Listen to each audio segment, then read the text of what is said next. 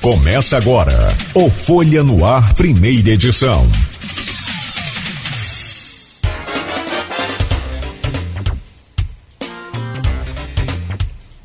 Este é o programa Folha no Ar, primeira edição. A pauta de hoje do Folha no Ar, primeira edição, é com o médico infectologista Dr. Rodrigo Carneiro. O vírus da Síndrome Respiratória Aguda Grave 2, o SARS-CoV-2, que causa a doença Covid-19, é um, claro, é evidente, tema desse, desse programa de hoje. Doutor Rodrigo, bom dia. Aloysio, pauta quente, hein? Pauta boa e importante para o, o momento. É, Cláudio, comecei perguntando ao Rodrigo, na condição de especialista, todo mundo tem muita opinião para dar, é, qual a importância que você vê do isolamento horizontal, né, para a gente estar tá aí começando a subir essa, essa, esse morro, essa montanha, é, enfim, vai demorar um pouco para descer ainda, do outro lado, deve deixar a gente, infelizmente, pelo caminho. Qual a importância para que a gente deixe menos gente possível pelo caminho, nessa montanha que a gente vai subir, do isolamento horizontal? Bom dia, Cláudio, Aloysio, bom dia, ouvindo a gente. Bom dia. É, então, o, o tentar de forma sucinta por que, que o que o isolamento, por que, que a restrição de circulação de pessoas é, é tão. É, o, o vírus, esse novo coronavírus, ele é fruto de uma mutação, emergiu uma mutação que se, que se manteve. O termo que a gente fala, ela se fixou. Então, esse vírus ele passou a circular. Ah, o problema é centro da população mundial tem imunidade para o vírus. Ele é um vírus novo. Ah, a gente nunca contato com ele antes, ninguém desenvolveu anticorpos. E, óbvio, se ele é um vírus novo, não tem vacina também, seria outra forma da gente uh, imunizar a população. Então, uh, o cálculo que a gente faz de forma simplificada tem duas variáveis principais. É, uma é chamado, vocês já devem ter, ter lido isso até na, na grande imprensa, a gente chama do R0. O R0 é o número que a gente chama, número de básico de um vírus e ele vai demonstrar o potencial de transmissão desse vírus para quantas pessoas foi transmitido. É, exemplificando a, com os dados da China, o, o, o atual coronavírus ele tem um de 2,6. Isso, por incrível que pareça, não é considerado um R0 tão grande, tá? tão significativo. Vamos dar o rápido exemplo de um vírus muito mais conhecido e muito mais transmissível, que é o vírus do sarampo. O vírus do sarampo tem um R0 de 15. O que, é que isso quer dizer? uma potencialmente passa até os indivíduos infectados. Então é uma doença muito mais transmissível. Ah, e aí, para a gente calcular, para a gente estimar a epidemia, entra ah, uma outra variável, R. O cálculo do R é muito simples. É, ele é chamado número efetivo de infecção. Ah, então, ah, como que é feito o cálculo? Você ah, multiplica o R0 pelo número de pessoas suscetíveis. Então, para te dar um exemplo do que é o ah, o R parampo é 15. Se eu tiver 50% dos suscetíveis, a gente vai ter um produto de 7,5. Todo produto que é acima de 1 quer dizer que provavelmente vai ocorrer uma epidemia. Então, para que a gente não tenha epidemia de sarampo, a gente tem que ter uma imunização por vacina no mínimo de 95% dos indivíduos. Se eu tiver 90%, eu multiplico 15 por 0,9 ah, e eu vou ter uh, o, o valor de 1,5. Então, uh, uh, essa, essa é a importância da imunização. Então, exemplificando o sarampo. Se a gente for passar agora para o cálculo do R da, do, do novo do novo vai dar 2,6, porque o, a, a nossa porcentagem de população suscetível é 100%. Então, a gente multiplica o R0, que é 2,6, por 1, e vai dar 2,6. Então, na verdade, toda pessoa vai passar, no mínimo, para 2,6 pessoas. Então, 10 pessoas infectar 26 pessoas. Ser que nós façamos uh, o isolamento domiciliar. De qualquer forma, a gente não tem como evitar que o vírus circule. O vírus ele vai circular. Como que a gente diminui isso? A gente vai diminuir, impedindo o relacionamento interpessoal. As pessoas têm que se afastar. Não há outra solução. A vacina, ah, para você produzir uma vacina, no mínimo um ano e meio, porque tem vários ah, passos que têm que ser tomados para desenvolvimento de uma vacina, desde definição de a natureza da vacina, se é com frações do vírus, vírus inativado, vírus vivo. Depois esses testes têm que começar a ser feitos, a gente tem que checar a eficácia da vacina, a produção de anticorpos, ah, isso por alguns meses. Temos que selecionar pacientes, então são muitas é, variáveis, então 18 meses. O tempo, isso quando a gente acelera o máximo possível. Em tempos normais, uma vacina ela não entra é, em uso antes de 4 a 5 anos do início do seu desenvolvimento. Então não há o que fazer, a gente tem que circulação para diminuir o número de infectados. É o famoso é, achatar a curva. Uh, nosso sistema de saúde, imagina, uh, se a gente for pegar a proporção de pacientes leito, uh, de população leite, então, no Brasil a gente tem um número em torno de 1,8, 1,9. Recomendação do OMS é o mínimo de 1. Então, ok, estaríamos acima. Mas a gente está vendo o que está acontecendo na Itália agora. A Itália tem uma, uma proporção de 3,4. Então, está acontecendo ah, lá atualmente. Tem que restringir. Por mais que a gente faça hospital de campanha, por mais o número de leitos, é, é bem provável que eles faltem, se nós não fizermos nada. É, assim, falando como leigo, mas é, já li muito, muito especialistas falando sobre isso, o próprio ministro Mandetta, Luiz Henrique Mandetta, falou sobre isso.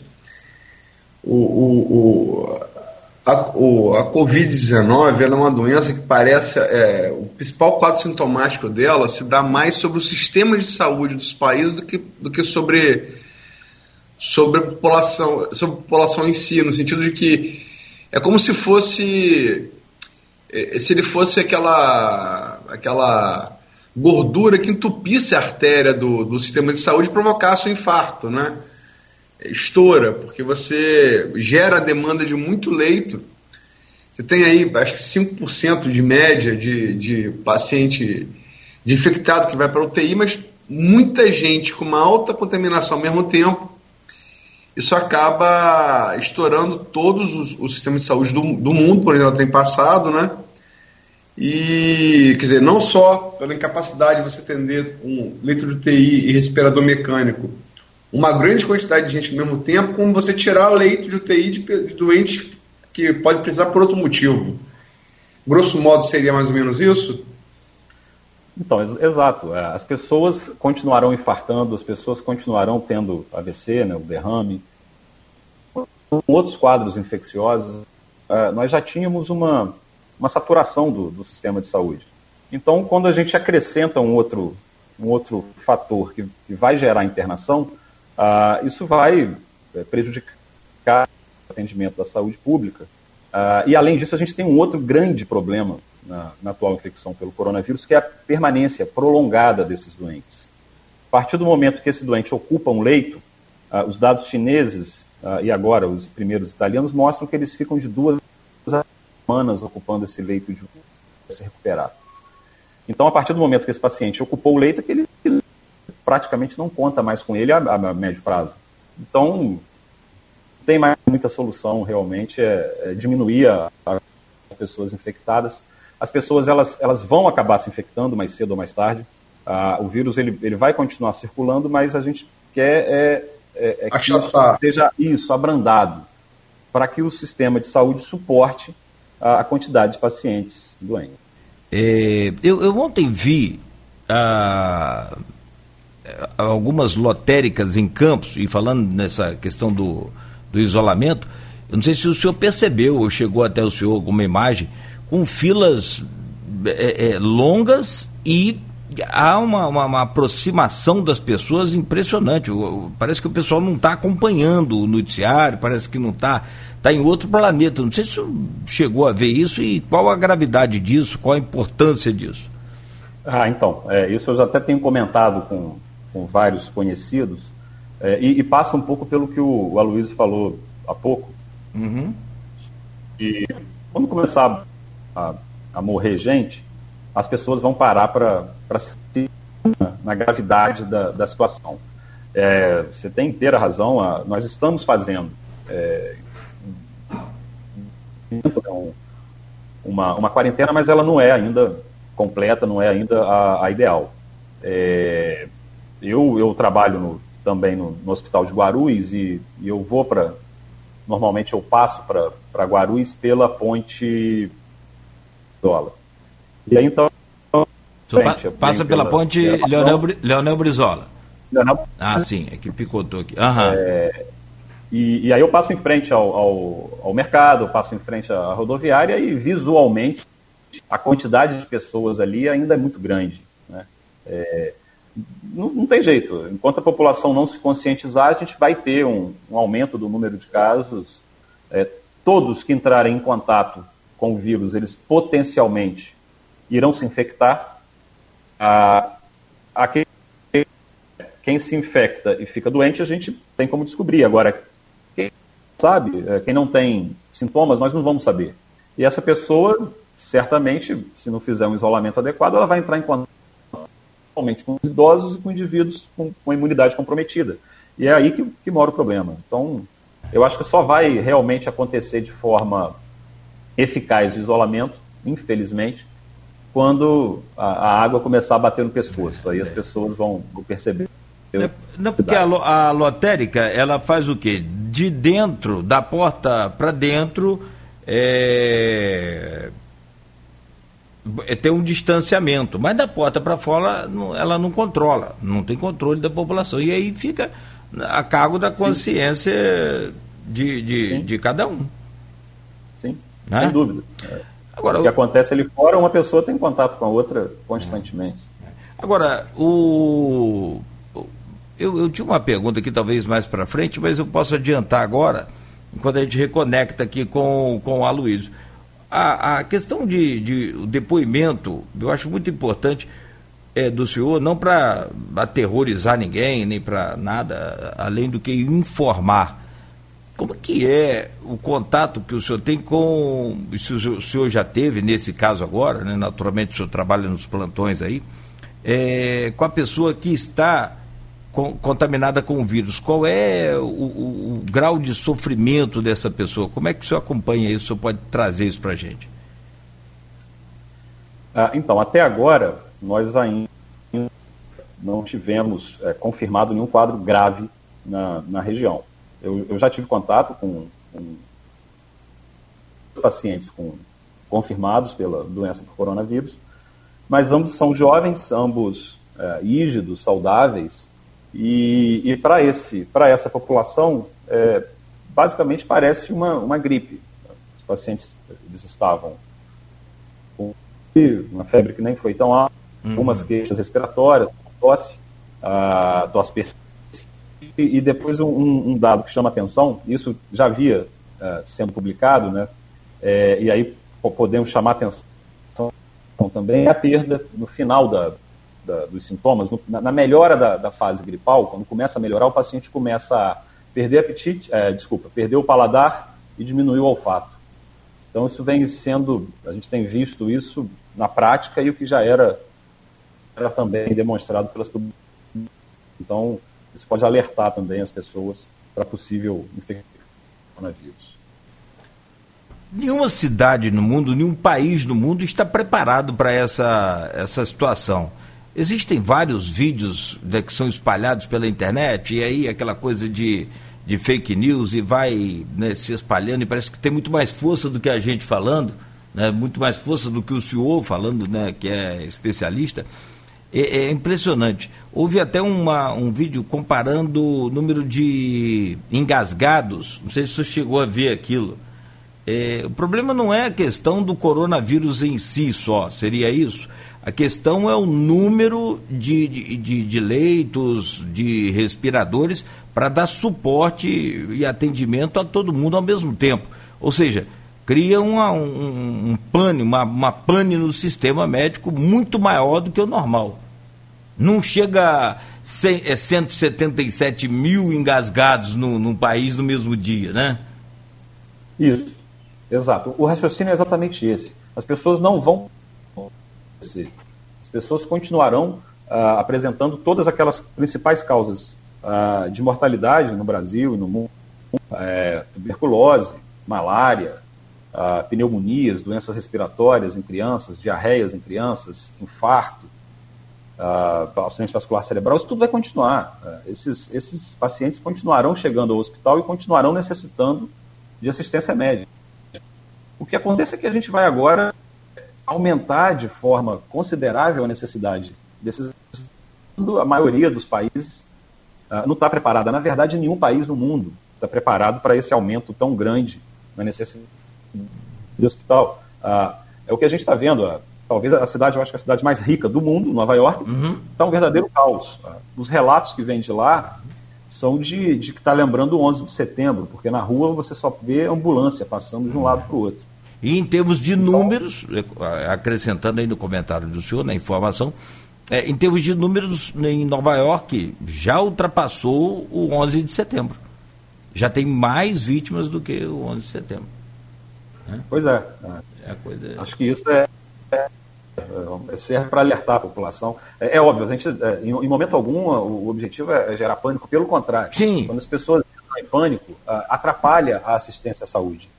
Ah, nós temos profissionais de saúde, já ah, muitos deles já em pânico, e, e isso atrapalha de muito grande, de, fica difícil né? Vamos seguir em frente. Eu havia, eu comentei com o doutor Aloysio uma coisa muito importante que é o, o depoimento dele de uma pessoa, não é para apavorar ninguém, a última coisa que se quer aqui é apavorar mas um depoimento dele no sentido de como que, que, que são os sintomas assim de perto. Porque tem muita gente que não está acreditando no vírus, acha que, aliás, hoje é primeiro de abril, né? Essa palhaçada desse me perdoe essa expressão, mas esse dia né, desnecessária, essa, aliás, não tem comemoração nenhuma.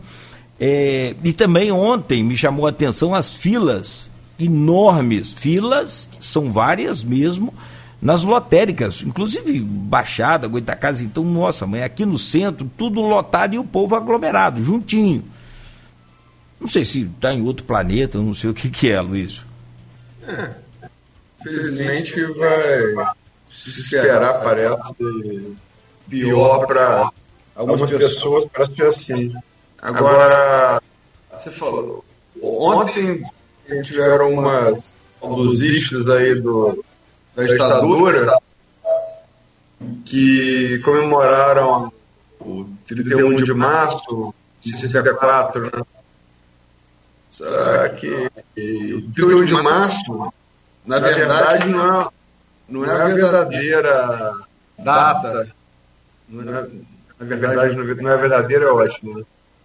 Mas é. Até dia 1 de abril, o presidente civil João Goulart ele despachava. Tá dando um eco, Cláudio. Sim, tá sim. É porque tem duas conexões suas. Eu vou tentar tirar uma sem tirar você do ar aqui. Se eu tentar tirar essa aqui, só vou ativar o mudo. Vê se parou o eco agora. Tá ouvindo? Agora melhorou. É porque tem duas conexões suas ao mesmo tempo aqui. Então deu esse eco. Agora melhorou. Mas eu, você está me ouvindo? Eu não estou ouvindo mais minha voz. Não, tá, porque eu tirei, é porque eu tirei aqui o, o microfone, né? Então deu esse. É, deu essa. Tentar voltar o microfone aqui para você ouvir. Mudo. É, mas eu, na segunda chamada sua. Você está ouvindo bem aí? Estou ouvindo bem. Ah, então tá. Passo... O Rodrigo está me ouvindo? Estou ouvindo bem também. Não, só para que eu, na verdade, embora as tropas do Juiz de Fora tenham, em 64, tenham, tenham descido para tomar o Rio com as é, do Olímpio Mourão Filho, general, e depois o Cruel vindo de São Paulo, até o dia 1 de abril, o presidente João Goulart despachava, meio-dia, no Palácio Laranjeiras. Então, a data do golpe mesmo é 1 de abril. Mas uma revisão histórica aí, botaram para 31 de março, né? Então, quem quer comemorar o, o golpe militar, como diria o próprio Marechal Castelo Branco, que, que liderou o golpe, as vivandeiras alvoroçadas, O dia certo é hoje, é 1 de abril, dia da mentira. Podem comemorar à vontade. A supressão de direitos individuais. Mas, ô, Rodrigo, vamos lá. É... Isso que o Claudio falou é verdade. Você, você acha que tem muita gente que está esperando para ver, tipo São Tomé, ver para crer, para daí tomar os cuidados necessários? Acho. Acho que ainda tem uma significativa parcela da população que, que ainda não está acreditando muito porque não chegou perto da, dessa pessoa, não, não tem nenhum doente, ou ninguém pegou a doença, ninguém ah, ficou internado. Eu acho que é, é, o que você comentou, as pessoas só vão realmente ao, a quarentena, ao isolamento domiciliar, quando a doença chegar perto na cidade, perto no bairro, aí as pessoas vão passar a, a seguir de forma mais, mais rigorosa. É, aqui em Campos, eu estava, acho que você, sua conexão havia comentando com o Cláudio, que quando eu venho, quando eu vou para eu trabalho também no HGG, e aí eu pego a Leonel Brizola. E o mercado municipal ainda, volume de pessoas muito grande, a, a rodoviária também, muita gente, as pessoas é, dentro dos ônibus, acho que deveria esvaziar mais o ônibus. É, então, gente vai ter um aumento aqui na cidade significativo ainda do número de casos. Lembrando que a gente não faz os exames ainda como deveria fazer. A recomendação da OMS é de que todas as pacientes suspeitos, todo mundo tem com algum sintoma respiratório, deve E a gente não faz isso, ainda não faz isso. O Brasil é, não, não adquiriu, tanto o governo federal quanto os estaduais municipais, não adquiriram uma quantidade significativa do teste, até porque pela grande demanda, né, a falta a, de disponibilidade. Então, certamente agora, com, a partir de abril né, dessa semana, a, chegando as sorologias, é um outro método do, do que a gente usa, nós vamos ter um aumento, como foi nos Estados Unidos, um aumento exponencial de casos em, em dias. Tem aqui uma pergunta no streaming do seu colega, Dr. Carlos Covati Neto, não sei se está tá, tá vendo pelo stream aí, mas eu vou ler, eu vou ler para você, é, ok? Ok. Bom dia a todos, bom dia, doutor Carlos. Alguns países da Europa e, e os Estados Unidos estão cogitando ampliar o uso de máscara cirúrgica para uma parcela maior da população, com o intuito de, de diminuir a contaminação, mesmo considerada a escassez de produto. Você acha que isso é eficaz? Bom dia, Carlos. Eu acho que eu vou encontrar com ele daqui a pouco. É, a gente vai se ver no hospital. Bom, uh, esse, esse, essa, é, essa estratégia, na verdade, a gente sempre trabalhou da seguinte forma, imaginamos da seguinte forma, o, uso da máscara, é, ele deve ser restrito em situações onde haja risco de transmissão por via respiratória. A, o, a, a, a maioria das doenças por transmissão elas são transmitidas através do que a gente chama de gotículas. As gotículas tossimos, espirramos, é, falamos, ah, elas saem da, da, da, nossa boca e percorrem um, um, um caminho máximo de logo caem no chão, por gravidade.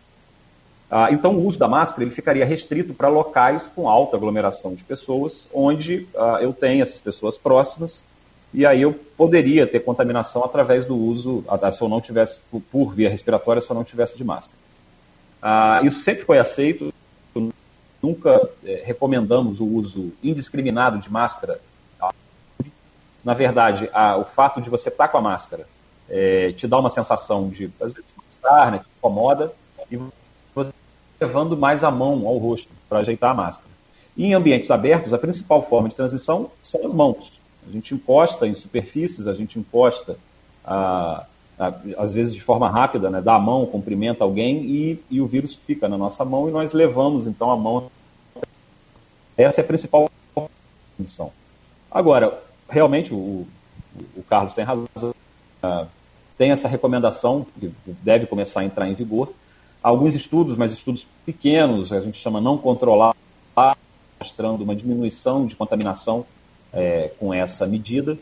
Eu acho que é, a gente tem que tentar tudo, vamos talvez aguardar um pouco alguma semana ou duas, vendo outros países adotando, para a gente adotar de forma indiscriminada, mas é uma, uma outra possibilidade, sem dúvida. Não dá para excluir definitivamente. Tem aqui a pergunta no, feita no grupo do, do, programa no WhatsApp, do jornalista Frânio Abreu. Vou repassar você. Reforçar a imunidade é sempre muito importante, especialmente em tempos de pandemia. Como reforçar a imunidade no caso de pacientes com doenças existentes, como dia, tipo diabetes, entre outras? Doenças pré-existentes, né? Boa pergunta também. É, as pessoas é, ficam imaginando, ah, eu estou com a imunidade baixa, o sistema imunológico não está bom. A gente tem que assumir o seguinte: o, o nosso sistema imunológico, ele, ele mal, ele está bom, até prova o contrário. Então, não existe um remédio milagroso para melhorar a imunidade. Toda pessoa saudável que pratique atividade física, se alimente bem, durma bem, tente não ficar muito estressada, ela vai ter a imunidade dela perfeita. E de acordo com o que essas, é, essas situações elas não vão ocorrendo, a gente tem uma queda, mas uma queda na nossa imunidade.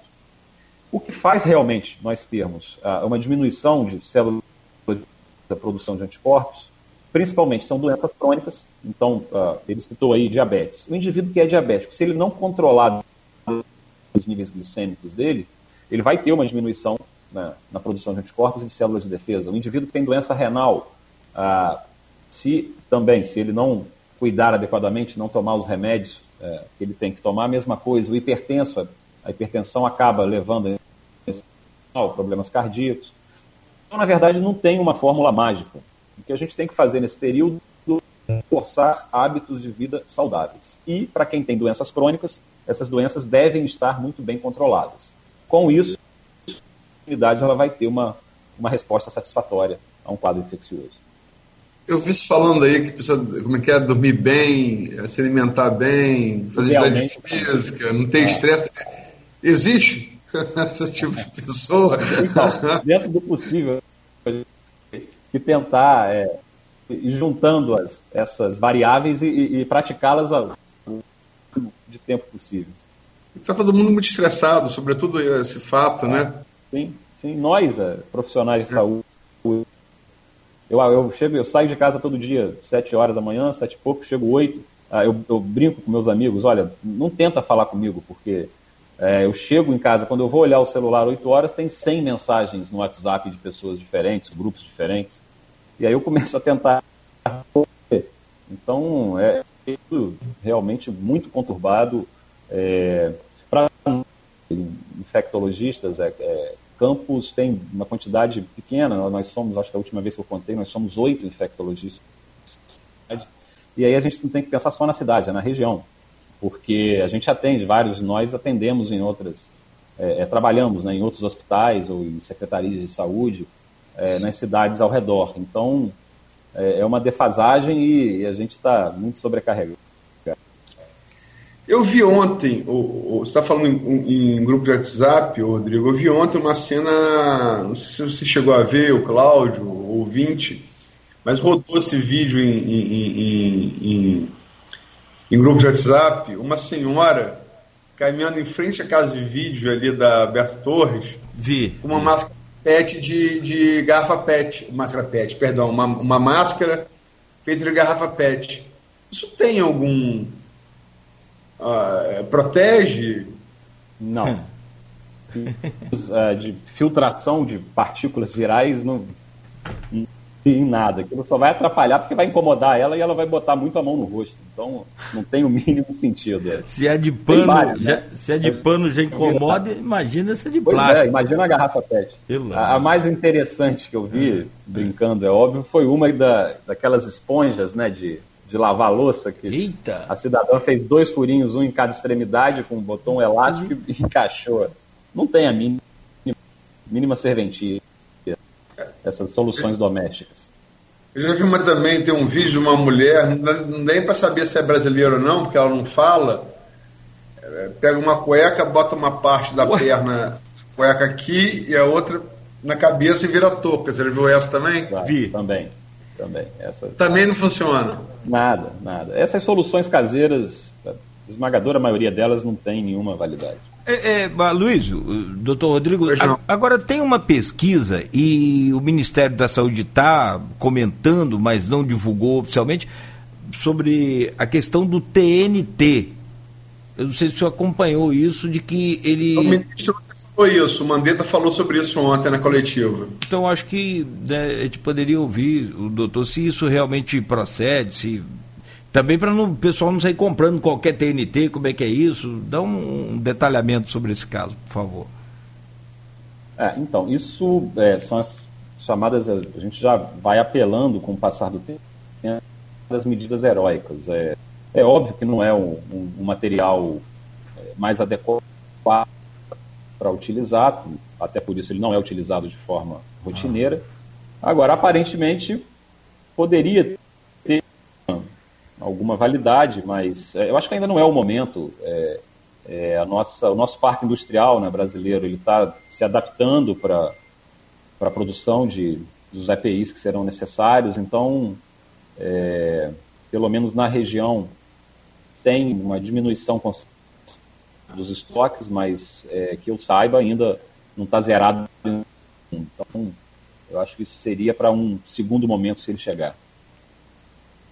Agora, é, o Rodrigo, muito se fala aí, quer dizer, que a data, a referência que a gente está usando aí é dia, dia 20 é, desse mês que se inicia hoje, né?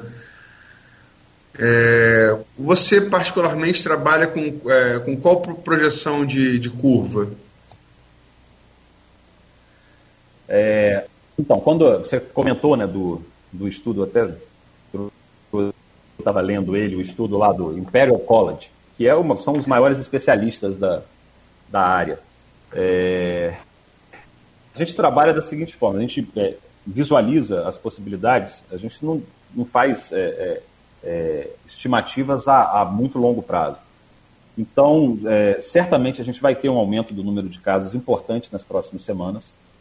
É, colocado como 20 de abril, do meio para o final de abril, a, a explosão né, do, do, número de casos, e aí a gente trabalha a cada duas, três semanas. Então, o que a gente pode afirmar hoje, hoje categoricamente é o número de subir, ele vai subir muito, e até o final do mês nós, nós teremos, ah, estaremos na, na, na aceleração máxima do, do, do, crescimento do número de casos. Quanto tempo isso vai durar? Não dá para dar certeza, mas certamente não será algo, é, rápido. Ah, isso deve durar mais algumas semanas, então a gente vai ter esse período de, de exceção, no mínimo mais um mês a 45 dias. Na melhor das hipóteses, daqui a 45 dias as coisas poderiam começar a diminuir e a gente ir afrouxando alguma medida. Antes disso, certamente isso não, não vai acontecer. 45 dias a contar de 20 de abril? 45 dias a contar de 20 de abril. É a projeção essa mesmo, lá para lá meado final de junho, né? É. Uma das hipóteses é isso. Uh, os casos eles vão começar a diminuir progressivamente. A gente não pode afrouxar de vez, voltar à vida normal, porque certamente vai restar aquela proporção da população que não está com o vírus. Então, nós poderíamos ter uma segunda onda epidêmica, é. com aumento é, no número de casos, novamente. E, então, certamente, talvez o ano de 2020, a gente não vai conseguir ter um ano normal do ponto de vista cultural, comportamental, uh, até o essa questão da segunda onda, a China se preocupa muito com isso, né? Inclusive com é, casos importados de vírus que teriam, já, já não seria o mesmo vírus seu da China, já teria sofrido mutação. A gente sempre usa como, como referência a última a última pandemia desse nível que a gente teve, mais grave, até porque né, estamos falando de 100 anos atrás, foi a gripe espanhola, né, influenza H1N1, cujo, que, assim, os censos não eram tão bem elaborados, né, mas há estimativas que falam até em, em, em, em 100 milhões de pessoas mortas, há estimativas, embora as mais aceitáveis falem entre, entre, entre 30 e 60, e a segunda onda da gripe espanhola ela matou mais que a primeira, né? É, a, a gente está vivendo, é, quando, quando eu fazia residência e estudava a parte epidemiológica, a parte da história das epidemias, a gente está vivendo história agora, a gente está fazendo história do que a gente lia 100 anos atrás. É, a, a espanhola, o grande problema da, da gripe espanhola é, era a carência de assistência de assistência médica, de cuidados básicos de higiene. Então, ah, nós tivemos um aumento considerável do número de, de mortes por causa disso. A segunda onda da, da, da gripe espanhola, que não era espanhola, é, ela foi então lá para 1920, mais ou menos. Ah, ela trouxe, a gente não tem esse dado concreto, ela trouxe o mesmo número, talvez um pouco do número de mortes da primeira onda. E, e ela foi baseada principalmente nessa, nessa questão da, da imunidade. Por quê? Porque hoje as pessoas não morrem tanto, mas em 1918, o que teve morreu. Então não restou ninguém com imunidade que se protegeria de um novo episódio. Então a população voltou a ficar totalmente suscetível, não tomamos o cuidado, não foram tomados os cuidados adequados, e aí então nós tivemos um novo aumento do número de casos. Realmente a economia já estava ruim, isso é, ajudou então a, a, a, esse grande número de mortes. É, o que é descrito nos, nos, nos é, livros, nos, nos artigos médicos, é que a segunda onda matou aproximadamente a mesma coisa que a primeira e talvez um pouco mais.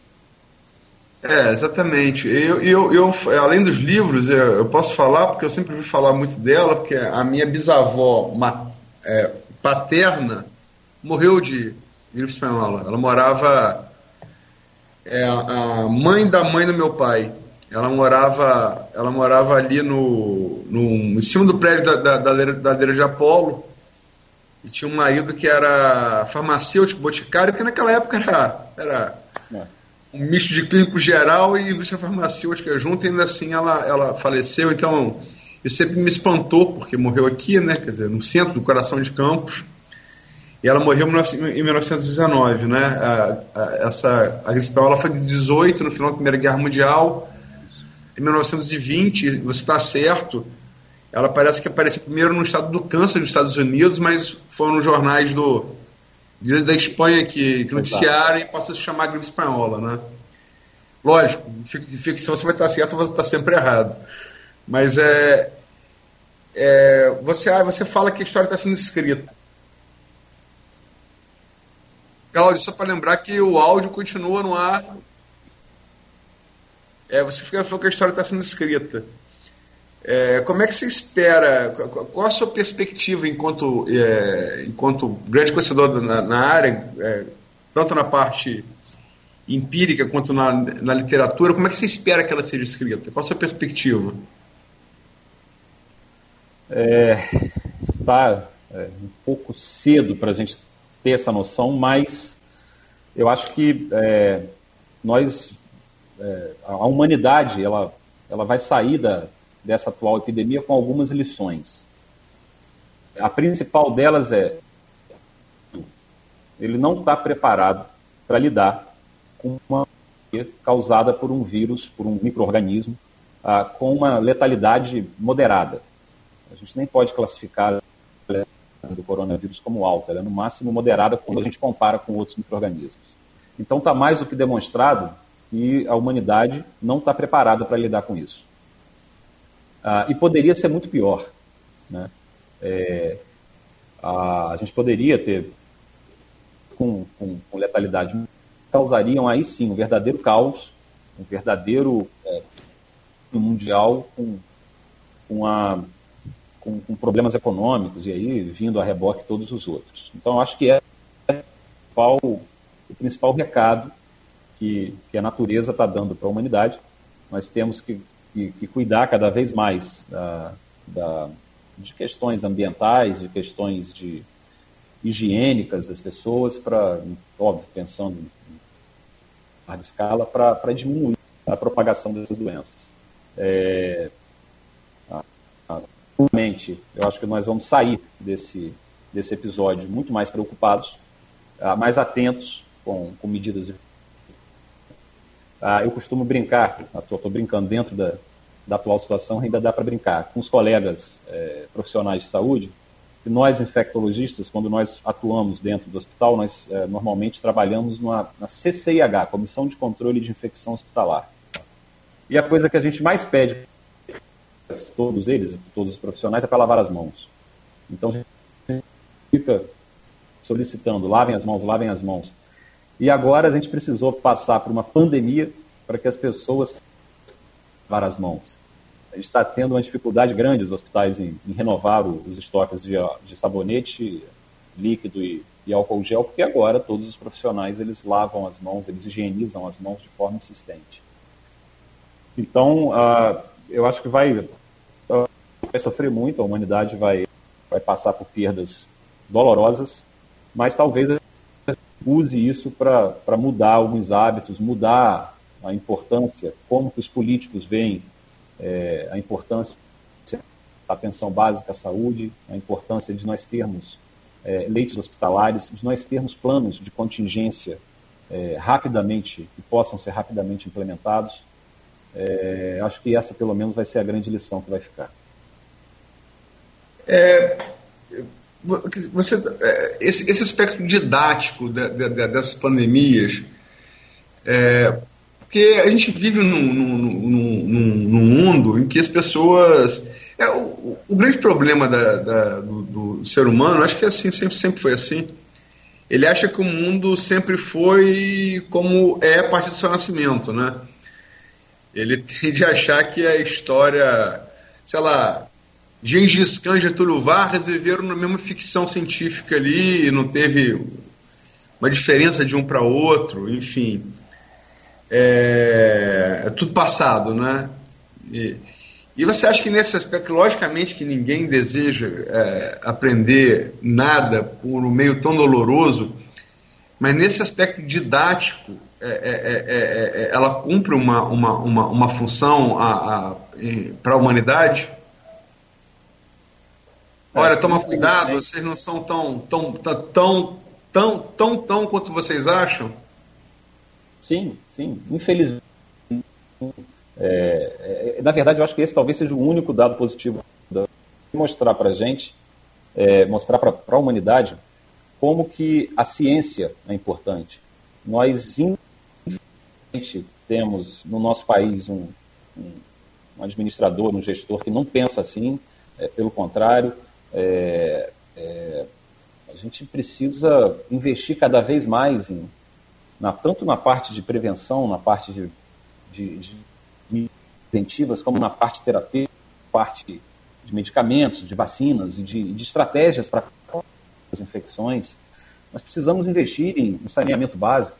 É inacreditável uh, que nós ainda temos cidades no país com com 40%, 30%, outras com menos de saneamento básico. Ah, então, e aí não falando só de Brasil, se a gente for para outros países, continente africano, isso é pior.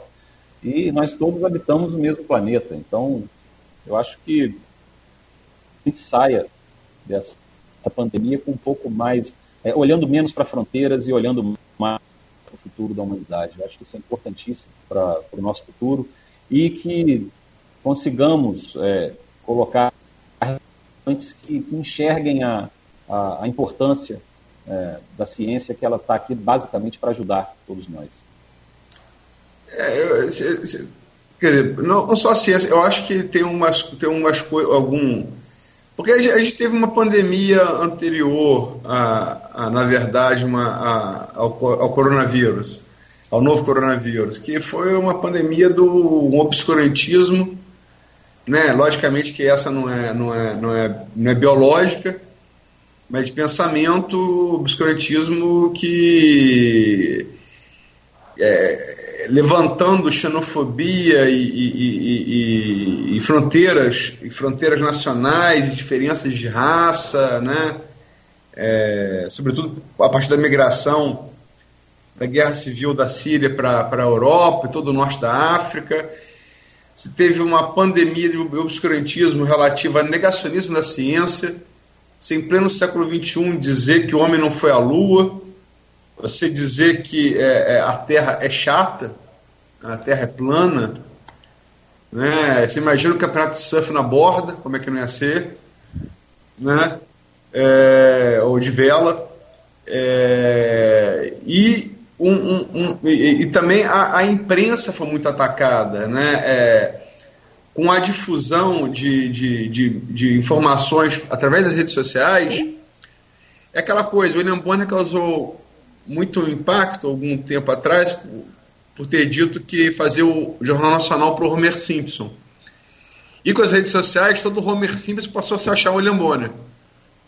Né? É, e assim, muitas informações, como o Claudio falou no início, sem credibilidade, sem apuração, e você está voltando a ter, ver a necessidade da imprensa no sentido de você ter informações checadas e rechecadas, né, informações com um grau de confiabilidade, né, porque rede social, cada um posta qualquer loucura que quiser. Então, nesse aspecto didático, ciência, Outra coisa, a importância dos estados nacionais também em relação ao mercado resolve tudo, né? Os estados assumiram as rédeas dessa crise.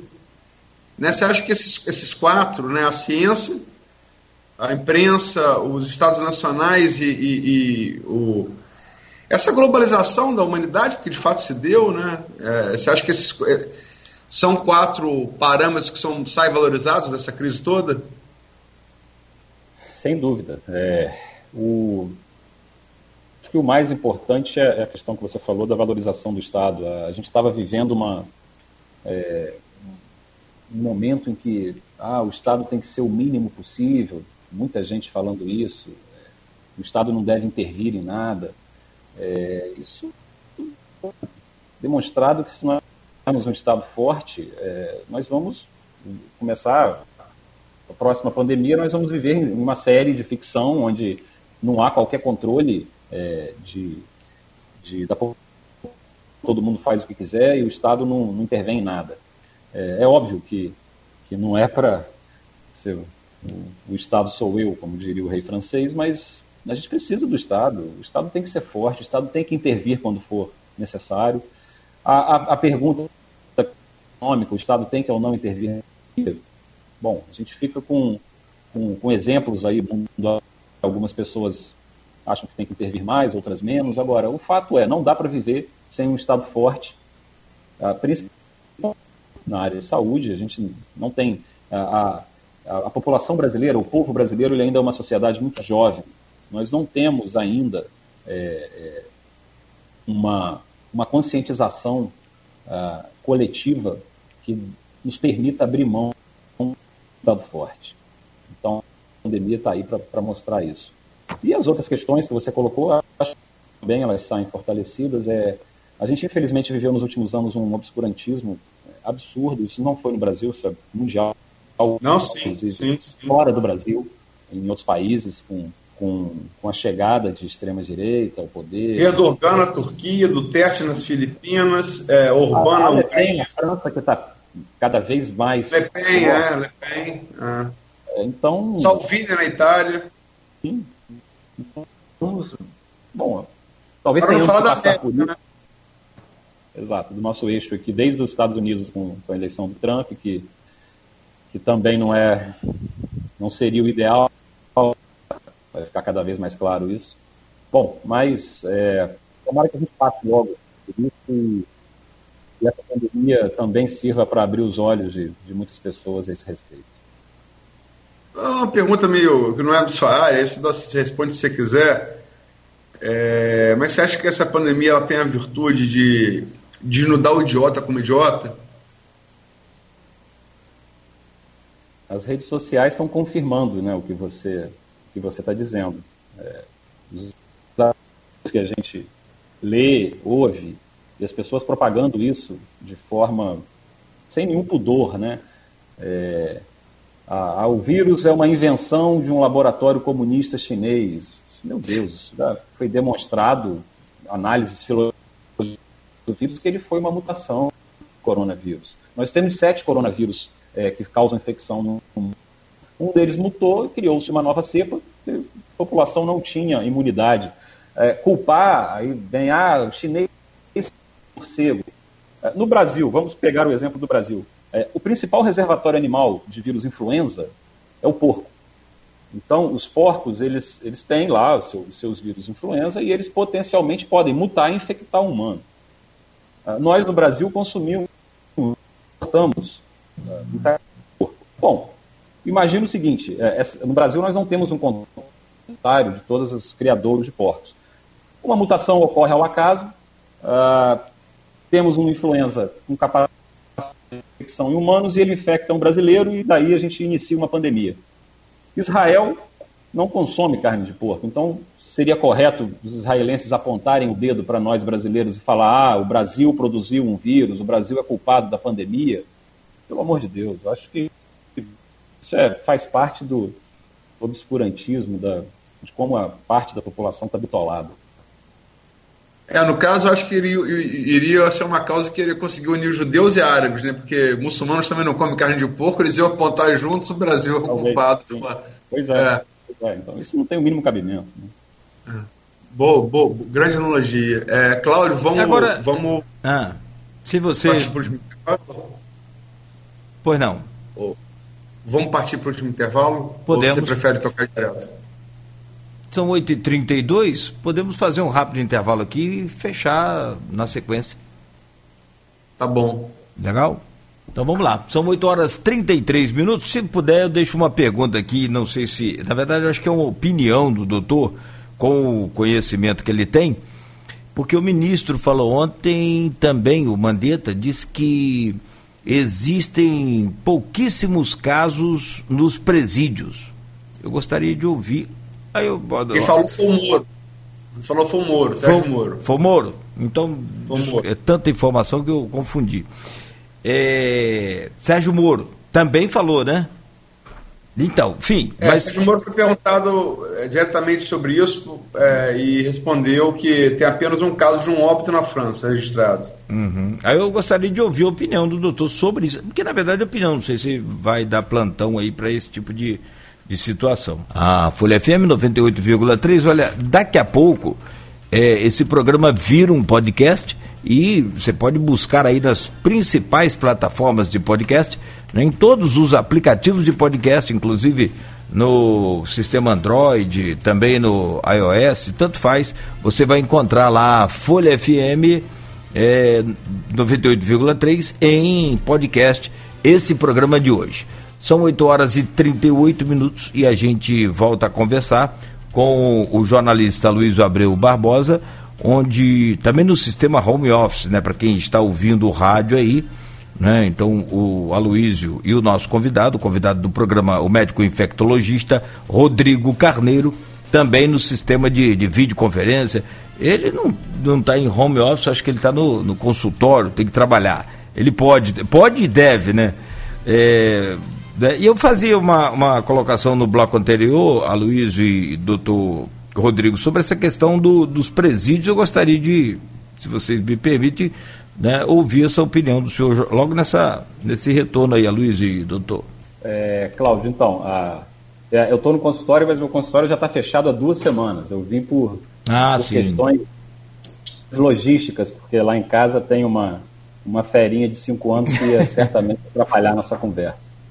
É, olha, então, essa colocação que você fez, da, eu, eu não tinha é, tomado ciência do, do ministro da Justiça e Segurança é, eu, eu, acho que não tem o, mínimo fundamento. Uh, certamente, uh, presídio é um dos locais onde há o maior risco de contaminação. Se esse dado for real, um contaminado só tem uma explicação lógica. Eles não, são, não fazem os testes. É, a única explicação lógica é essa, porque ah, se você tem um local onde a gente sabe, até por outras doenças transmissíveis por via respiratória, é, onde a, a, prevalência é muito na população normal, é realmente em indivíduos que têm, estão com a liberdade cerceada, que estão confinados em, em, em presídios. Então, ali, por exemplo, a tuberculose nesses locais ela é muito maior do que na população em geral. Então, uma doença transmissível por via respiratória, certamente ela vai ter é, uma, uma prevalência maior em, em um presídio do que na população geral. Então, a única justificativa que eu encontro para isso é porque os testes não são, não são feitos, né, ministro? O senhor poderia disponibilizar testes também para os presídios. Né? Perfeito. O,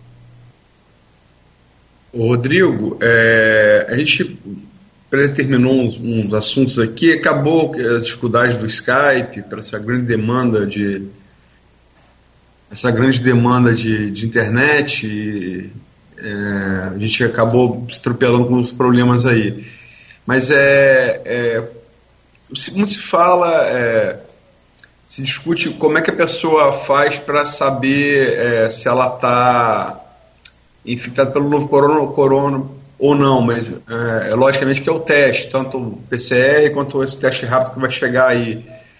Agora, é, quais são os sintomas mais clássicos? É realmente essa falta de, é, essa falta de, de olfato e paladar?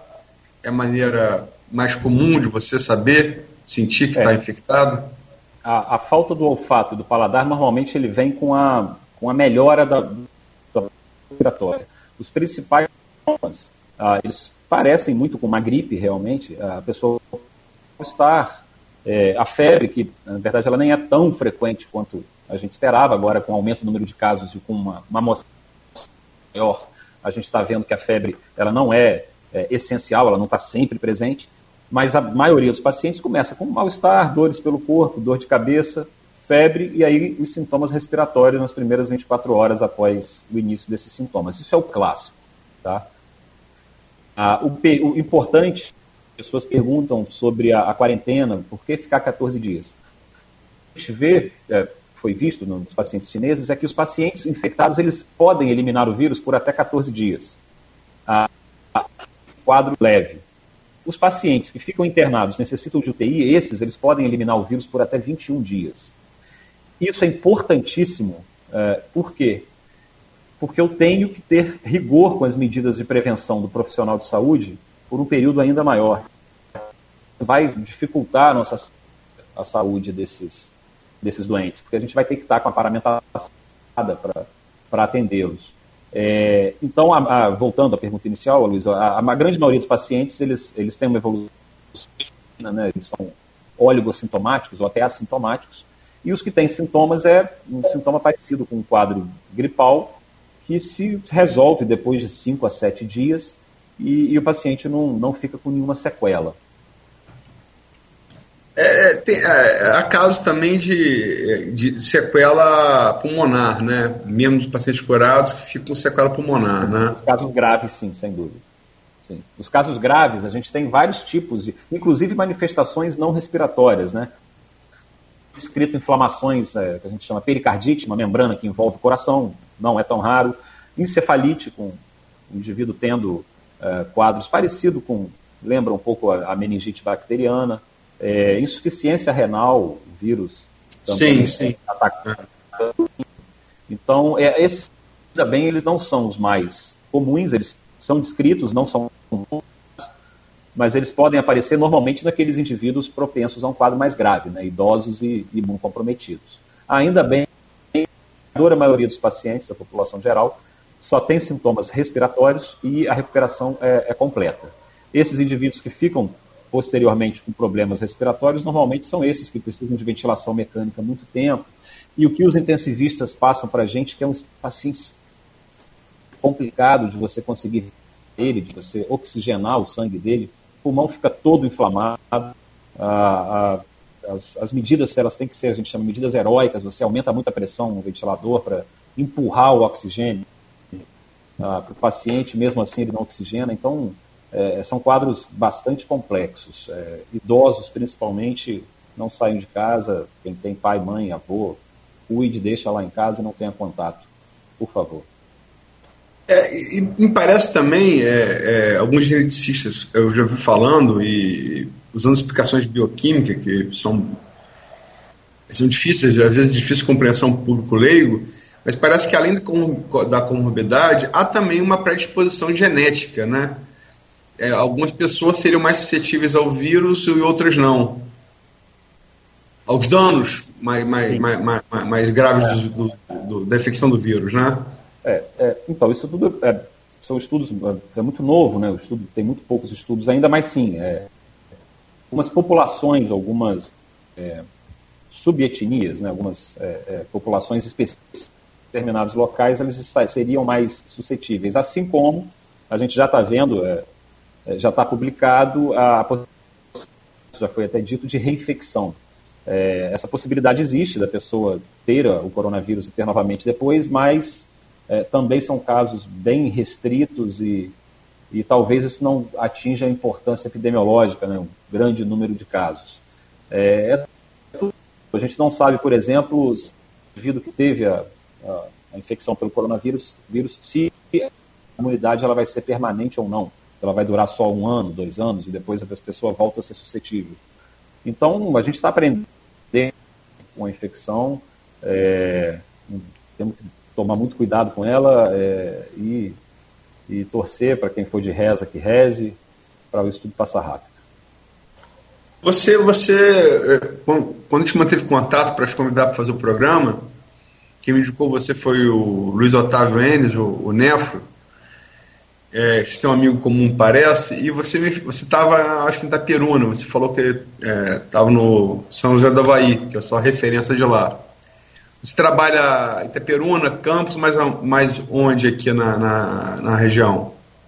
É, hospitais só no Hospital de Guarulhos e no São José do Havaí, em Itaperuna, eu, eu, eu nesses dois locais exatamente aquilo que eu falei há pouco, que é a eu trabalho na Comissão de Controle de Infecção Hospitalar. Então, tomamos medidas para evitar que, que, as infecções hospitalares elas apareçam e que se propaguem. É, é, e aí acaba entrando. Bom, nesse período é, temos que ajudar todo mundo, todos, né? O, o, o SESMIT também, ele está é, que é o órgão que cuida da segurança do trabalhador, ele também está tá bastante atarefado, porque a gente tem que tomar as medidas é, de fluxo, por onde o paciente chega, como que ele vai ser atendido, quais são os EPIs necessários, é, é, onde vai ser a internação, laboratório, tudo. Então, agora ele, ele cuida de... E aí eu faço isso nos dois lugares, em São, São José do Havaí e, e Hospital de Guarulhos. Você atua em algum outro município? Não, não. Só recebe pacientes em consultório de outros municípios, por óbvio, né?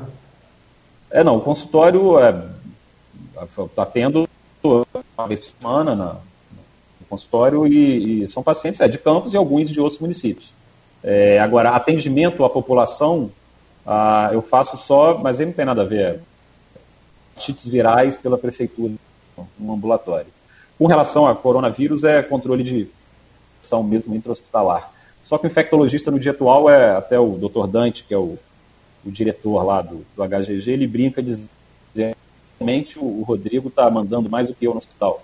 É, a gente, os infectologistas agora, eles estão é, determinando as estratégias que, que devem ser seguidas, tanto a nível hospitalar, como a colega a Andrea está tá coordenando as medidas de saúde pública, o controle da vírus.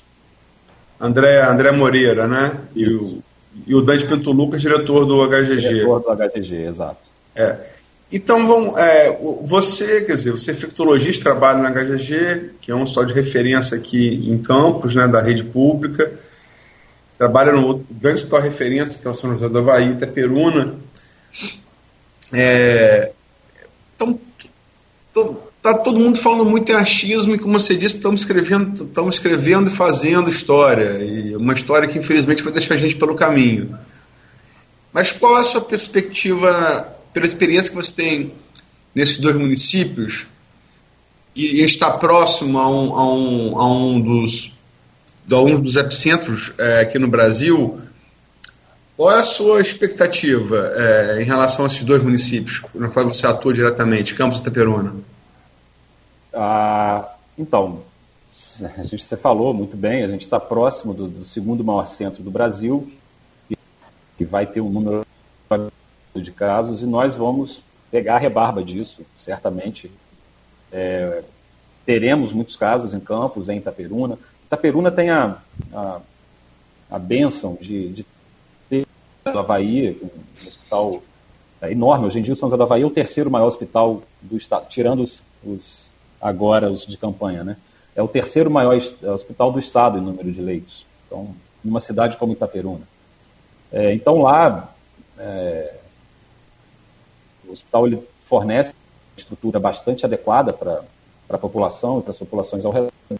Então lá a gente tem uma, uma facilidade em, em, implementar as medidas né, de, de, de contenção para quando a, o número de casos começar a aumentar em hospital.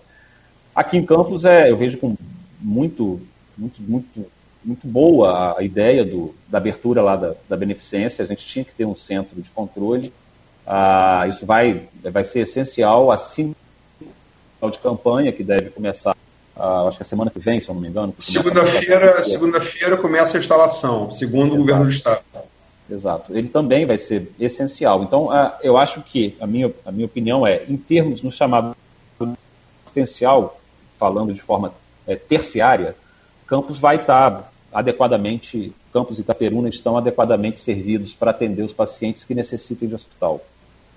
O que eu acho que a gente ainda tem que melhorar é na parte primária, é na parte de orientação à população, é, de forma geral, a gente acabou de dar alguns exemplos aqui ainda, é, que na prática ainda não tendo, é, e, e, principalmente com relação à informação, e, e disponibilizar para essas pessoas é, canais para tirar dúvidas, para conseguir procurar, se for necessário, o auxílio médico para outras eventualidades. Então, eu acho que nisso a gente ainda precisa melhorar um pouco, mas a perspectiva é, é, é boa. Eu estou vendo a, tanto os gestores, né, não só de saúde, como das, das outras áreas, né, reuniões, e eu acho que está todo mundo é, caminhando bem para essa solução. Confere a Agora são 8h53, estamos com Folha no Ar, primeira edição. O programa de hoje recebendo o médico infectologista Rodrigo Carneiro. Agora não sei se a conexão, acho que a conexão do Aloysio travou, deve destravar e não caiu. Continua aí. Aloysio, está ouvindo? Se estiver ouvindo. É, não está ouvindo. Doutor, tem um exemplo aqui, enquanto o Aloysio reconecta aí, são 8h53. É... Ah, tá, agora saiu. É, só uma colocação aqui sobre a importância. Eu acho que quanto mais a gente trabalhar e mais o senhor, naturalmente, puder nos orientar sobre isso, é fundamental. É, do isolamento social, apesar de que todos nós né, sabemos que é muito difícil com relação à questão de suportar isso psicologicamente, você ficar dentro de casa o tempo inteiro, e também a parte comercial que precisa, né? é, continuar naturalmente a sua vida.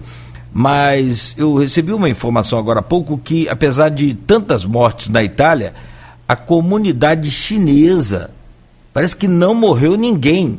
Eu não tenho informação de número se não morreu ninguém ou se foi baixo, eu não tenho esse exato número. Mas a comunidade chinesa saiu ilesa, então se saiu ilesa, não morreu ninguém dessa contaminação do coronavírus na Itália, a comunidade chinesa na Itália, como temos aqui no Brasil. É, e aí a importância dessa questão do isolamento, que é importante é, reafirmar. Você me ouve, Cláudio? Sim, ouço, normal.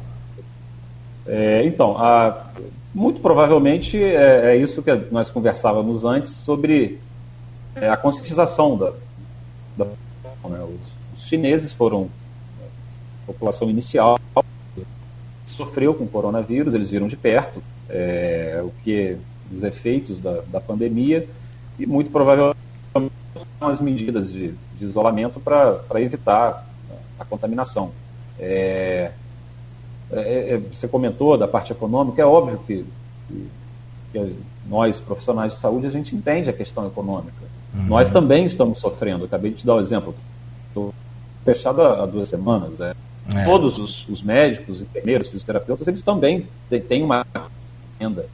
É, agora, o que a gente tem que, que pesar é o risco-benefício de, de, de, você abrir mão de, de social para economicamente não sofrer tanto e com isso nós termos mais pacientes doentes, internados e até maior número de óbitos. Então, é, é o tipo da coisa que não. É, alguma, alguns é, medalhões aí, algumas pessoas conhecidas fizeram comentários é. extremamente agradáveis, né? O, aqui, o rapaz lá que era casado com a Eliane dos dedinhos fez um comentário ridículo. Sim. Talvez por isso que ela tenha largado ele até. Mas assim, é, é de um, um, falta de um, uma ignorância absurda. Então temos que tomar cuidado, temos que prevenir, temos que tomar conta de vidas evitar que vidas sejam perdidas, evitar que pessoas adoeçam. É isso. Exatamente. Agora, tem mais uma, uma, série de perguntas aqui, inclusive teve uma pessoa falando comigo agora, a Luiz entra aqui, né, falando sobre essa questão de, é, é, da, do, do, da contaminação. Ele, inclusive, tem um ponto de táxi perto do hospital. Claro que o risco é muito maior, então a prevenção, quanto melhor, é, é, é, menos chance de pegar a doença também, né? É, até é, vocês já devem, todo já deve ter visto a questão da, da, das barreiras sanitárias, né? Elas são feitas de mais é, intensa ao redor dos hospitais, é, por motivos óbvios, né? A concentração das partículas ali certamente é maior. E todo trabalhador, você deu o exemplo do, do taxista, né, tem que ter é, os cuidados de prevenção é, aumentados. Todo mundo que está indo trabalhar, todo mundo que está na rua, que está frequentando locais onde outras pessoas é, estejam ou por onde outras pessoas passaram, é, tem que tomar os cuidados de, de, de prevenção mínimos para evitar a, a propagação do vírus. Deixa eu voltar aqui com o Aloysio, agora em áudio. Aloysio. Tem, tem retorno aí? Tá ouvindo bem? Tô ouvindo você, tô. O Rodrigo. O Rodrigo não. É... Tem como você entrar no Face aí? Deixa eu ver como. Rapaz, eu tô, tô, tô, tô tentando, mas tá. Tá, tá, tá ruim. Tô, problema, problema, problema de sinal de, de, de net. De, de, net. É, hoje, inclusive, tá ruim, tá, tá ruim esse sinal. Agora em áudio, Luiz? Agora, tô, tô, tô com. Mas tô com um delay aqui, Tem né? Um delay, então, é. Tudo bem? É. é. Só se ouvir a rádio. É, é... Eu tô no. Eu tô, eu tô Você no tá ao agora. vivo. Tá ao vivo agora.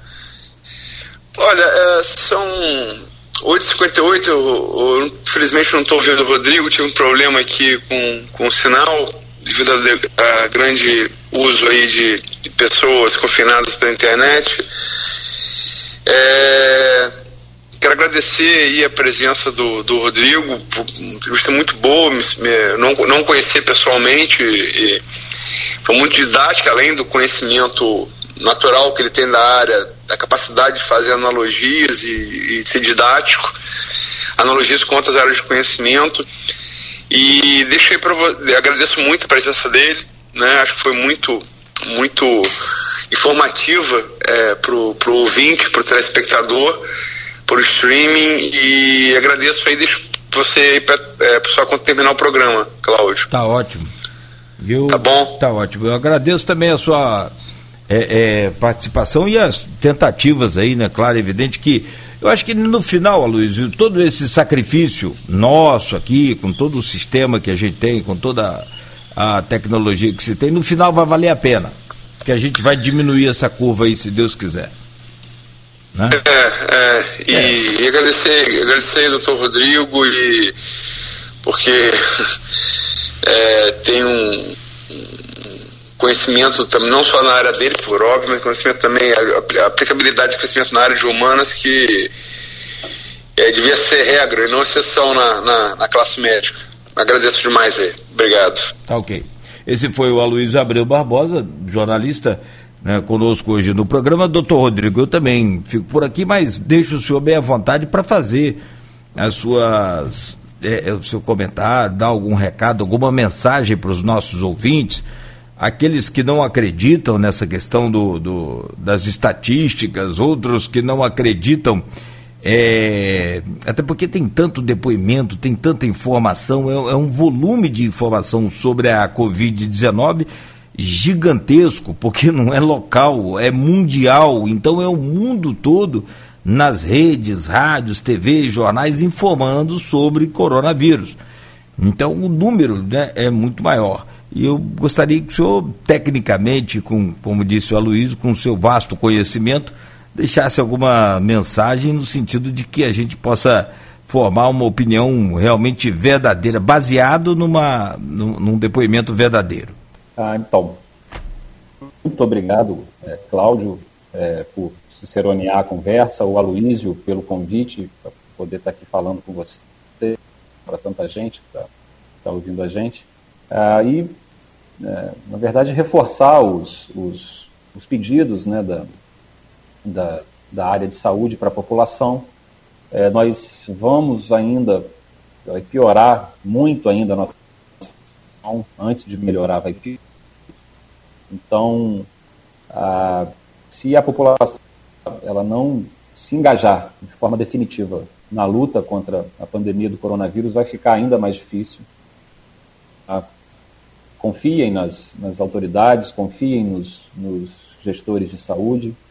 É, nossa região ela ela está se preparando para enfrentar a, o aumento do número de casos que vai acontecer, certamente, e, e, e mantenham-se dentro do possível, principalmente população de risco, mas quem não é da população de risco pode transmitir para os idosos, para as pessoas imunocomprometidas, então saiam o mínimo possível de casa, tenham muito cuidado com higienização, principalmente a higienização das mãos, e vamos aguardar e torcer para a pandemia não vir tão forte aqui para a nossa região.